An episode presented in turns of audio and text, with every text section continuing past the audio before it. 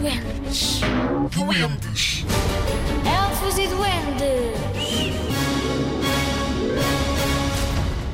Nos tempos dos vikings.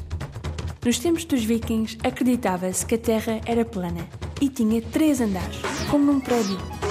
Os seres humanos viviam no andar do meio, chamado Nilko.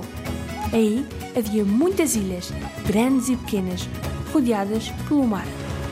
No mar vivia uma minhoca gigante dava a volta todo ao mundo e conseguia morder a própria cauda. Se se mexesse, fazia muitas ondas. A única coisa que mantinha o mundo em pé era uma grande árvore que estava no meio da terra. As suas raízes chegavam ao andar de baixo, ou neste caso, o submundo o decou, e as suas folhas chegavam até ao céu. Os deuses viviam no andar de cima, bem perto do céu, onde as folhas das árvores chegavam. Escol era o nome da sua quinta. Havia uma escada feita de um arco-íris que ligava a quinta dos deuses à quinta dos seres humanos. Sempre que queriam visitar os humanos, bastava descer as escadas coloridas. No andar de baixo estava sempre frio e nevoeiro.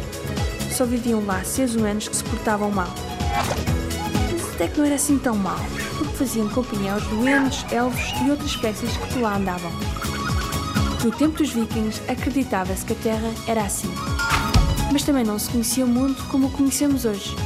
E vocês, acham que a Terra é plana ou redonda?